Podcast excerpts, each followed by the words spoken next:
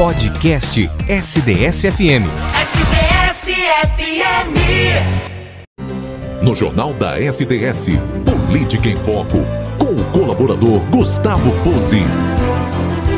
Para fechar o assunto de política, o quadro de política, já estamos em contato com o nosso colunista, nosso colaborador, vereador de São Carlos, Gustavo Pose. Todas as segundas, né? Faz um panorama para a gente quais vão ser as pautas discutidas na sessão de São Carlos e também dando o seu pitaco, né? Fazendo uma análise mais técnica, mais política em relação às pautas nacionais. Muito bom dia, Gustavo. Bem-vindo mais uma vez. Não tivemos na semana passada, devido à emenda do feriado aí, mas você de volta com certeza nesta segunda. Bem-vindo mais uma vez ao Jornal da SDS. Dia, André, Érica, Tereza e Leonardo, né? Vamos lá. Eu vou, André, eu vou dar uma invertida aqui, Não, fica pelo assunto nacional, fica já que já foi também assunto da, dos comentários aí de vocês, uhum. e depois eu entro no assunto municipal. Fica à vontade. Perfeito? Perfeito, fica à vontade. Então vamos lá. É, eu acompanhei aí né, o desenrolar dessa questão do, do relatório da, da CPI, que estava marcado a princípio para amanhã, né? Sim. E, e, por questões políticas, né, uh, esse relatório foi jogado para a semana que vem. Provavelmente tem uma expectativa desse relatório ser lido na segunda ou na terça-feira da semana que vem. Uhum. Existem alguns entraves uh, nessa questão do relatório, e um deles justamente é a indicação de crime dos filhos do presidente Jair Bolsonaro, né, uhum. que de alguma medida tiveram aí participação em atos considerados, principalmente pelo Renan Calheiros, que é o relator da CPI, de atos de uh, crimes, vamos dizer assim, né? Uhum. E, e, esse relatório que pretende, pelo menos é, é, é a expectativa que temos do elaborado pelo Renan Calheiros, é um relatório bastante pesado, né? Uh, atinge o presidente da República, atinge ministros, atinge empresários e também os filhos do presidente, né? E, e, esse é o grande problema. Ao chegar nos filhos do presidente, nós temos um deles que é senador, inclusive é suplente da, da CPI, então iria gerar um certo constrangimento aí entre os pares no Senado. Sim. Então, um, um dos problemas justamente é os filhos do presidente, né? Que a, a, qual que é a perspectiva, né? É que, por exemplo, o senador Flávio Bolsonaro, né? Seja uh, indicada aí a advocacia administrativa que ele havia cometido, é quando o servidor público usa do cargo para beneficiar interesses privados, né? A incentivação de crimes de improbidade administrativa, incitação de crimes, né? E também improbidade administrativa, o deputado federal Eduardo Bolsonaro e o vereador do Rio de Janeiro, Carlos Bolsonaro, por incitação ao crime. Então, esses, esses, esse, a, a, os filhos do Bolsonaro têm uma vontade do senador Renan Calheiros né, de fazer uh, essa indicação. E aí é um dos entraves, né? Ontem acompanhando aí, porque foi um, no meio da tarde, salvo Sim. engano, que foi suspensa a leitura do relatório que seria amanhã, Sim.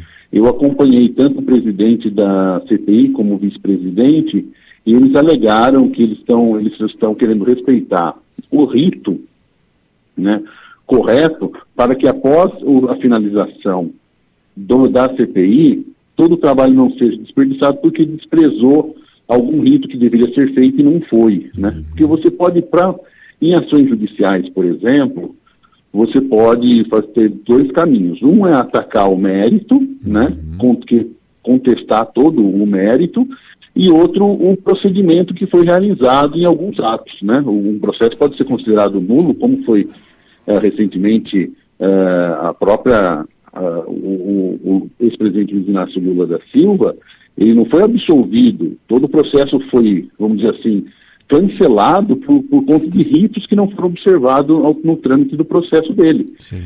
Então, o presidente da CPI, o vice-presidente, alegaram esse receio de, de, eh, na pressa de entregar um relatório, acabar atropelando alguns procedimentos que eventualmente poderiam ser questionados juridicamente. Entendi. Por então, isso temos motivo... aí Uh, como foi falado por vocês, vários 11 crimes que uhum. vão ser apontados, acreditados ao presidente Jair Bolsonaro. Uhum. e também aí a ministros, uh, qual, como que funciona? Acabou a CPI, o que, que acontece? Um, um relatório vai para o Procurador-Geral da República, que provavelmente não deve fazer nada com isso, haja vista seu histórico de, vamos colocar assim, de alinhamento com o presidente da República, né? então o Ministério Público, em, em tese, vai dormir em cima do relatório, não vai a, a avançar com isso. Uhum. Um outro uma outra, um, o relatório também deve ser encaminhado à Câmara dos Deputados, né?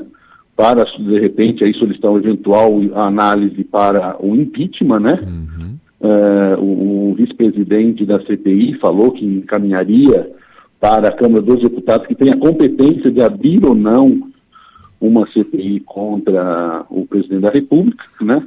No entanto, a gente vê também uma certa parcimônia do Arthur Lira, o deputado federal presidente da Câmara, em fazer qualquer tipo de movimentação para o impeachment, né? Uhum. Então, esses são alguns embrólios, André, para a questão da, da CPI que vão ser desenrolados aí ao longo dessa semana para assim ser lido o, o relatório e ser finalizado. Uma coisa interessante que após a CPI, eles vão formar uma frente parlamentar de senadores, composta por 15 senadores, para acompanhar tanto a tramitação na Câmara Federal, né, como também na PGR, né, na Procuradoria-Geral da República, para ver quais as ações uh, vão ser feitas após aí a entrega desse, desse relatório, né. Então, é mais uma pressão, né?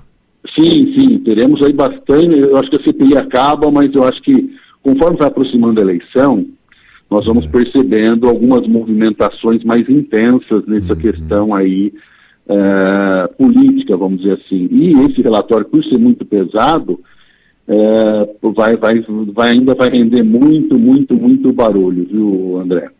É, vamos acompanhar. E vamos entrar um pouquinho, então. Oi, pode falar. Não, não, fica à vontade, Gustavo. Tá. Vamos entrar agora nos assuntos uh, municipais, né? Uhum. Vamos dizer assim. É, antes de eu começar com a pauta da, da Câmara Municipal, nós tivemos na última quarta-feira, né, porque terça-feira foi feriado de Nossa Senhora Aparecida, Sim. nós tivemos a sessão da Câmara na quarta-feira, né? E houve um requerimento aprovado por, pela Câmara, né, de que solicitou aí, uh, que questionou, né, a, a eventual uh, condição do prefeito Arthur Garcia e está podendo fazer a gestão, né? O Ayrton Garcia, notoriamente e sabidamente, ele tem problema renal, Sim. né? E a Câmara que sabe, quer saber, né? Uh, qual a condição uh, de saúde dele, se é ele que está tocando a, a, prefeitura ou se são outras pessoas, né? Então existe aí um assunto, esse assunto municipal ainda vai dar muito o que falar, diante aí da, da, da saúde do prefeito municipal Ayrton Garcia, né? Bom, uh, vamos para a pauta da sessão, para meu tempo já até estourou, né, André? Vamos não, lá, não, fica à vontade, pode ir. vamos lá, rapidinho.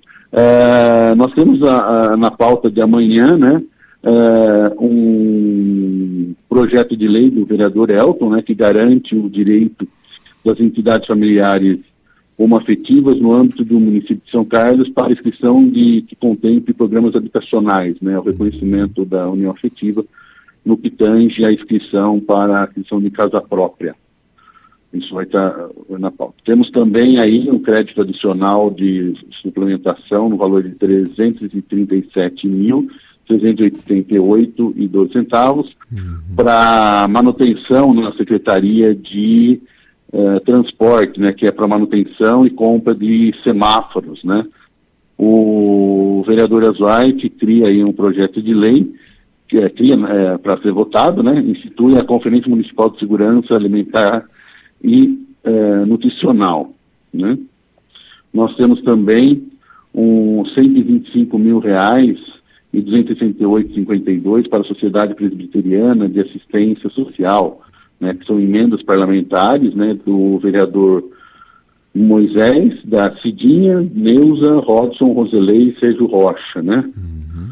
Temos também para hoje 120 mil reais para o SEJA, né? É, Centro de Educacional de Jovem Adulto, emenda do vereador Rodson, Litinho, Tiago, Dé, Bruno Bi Neuza. Também temos uh, recurso para Santa Casa, né, de São Carlos, no valor de 240 mil reais. Uhum. Temos também para o esporte aí é, 20 mil reais para a Associação Cultura Estação uh, de Cinco, né, emenda da vereadora Raquel. Então esses são os assuntos que norteiam aí a pauta da, da, da Câmara, né? Uhum. E vocês falaram aí do retorno da... Dos funcionários públicos, né? Dos funcionários públicos municipais, né? Isso. A Câmara também uh, vai estar tá tendo o retorno acompanhando a Prefeitura Municipal. Uhum. Então, tanto os funcionários da Câmara como os funcionários da, da Prefeitura estarão uh, retornando com a sua jornada completa. E uma novidade, a partir dessa sessão de terça-feira, a Câmara vai poder receber o público presencialmente com capacidade de 30% do plenário, que dá mais ou menos 21 pessoas. Ah, então, é, a, estamos abrindo aos poucos novamente a Câmara presencialmente para a população de São Carlos. Importância, né, que as pessoas realmente participem, né, nessa liberação aí, lógico com restrições, né, mas uhum. essa volta presencial do público, né, principalmente acompanhando as sessões, né, Gustavo? Sim, sim. Então, importante aí. É, a participação popular na democracia é, é vamos digamos assim, é, é, é, a coluna dorsal da democracia, a participação do povo. Né? Com certeza. Só para a gente poder fechar o assunto de política, uhum. sua participação também, queria até deixar ressaltado aqui, nós temos a informação do Nino Mengatti, né, secretário de Emprego e Renda de São Carlos, né, sofreu algumas complicações Sim devido a uma cirurgia oncológica em Barretos, se encontra ainda internado né, no leito de terapia intensiva isso, lá em Barretos, né, após passar por essa cirurgia, mas segundo as últimas informações, até mesmo uma nota né, é, nos encaminhada pela assessoria de comunicação da prefeitura, ele está atendendo bem é, uma resposta positiva em relação ao tratamento. Então fica aqui nossa energia, né, nossas orações ao secretário de São Carlos, Nino Mengatti, né, Gustavo? Com certeza, com certeza. Estamos na torcida. Gustavo, obrigado, viu, pela participação Opa, mais uma vez. Boa semana. Segunda-feira estamos de volta aí. Boa semana, até segunda, se Deus quiser. Uma abençoada semana para todos vocês aí. Para um você também. Abraço.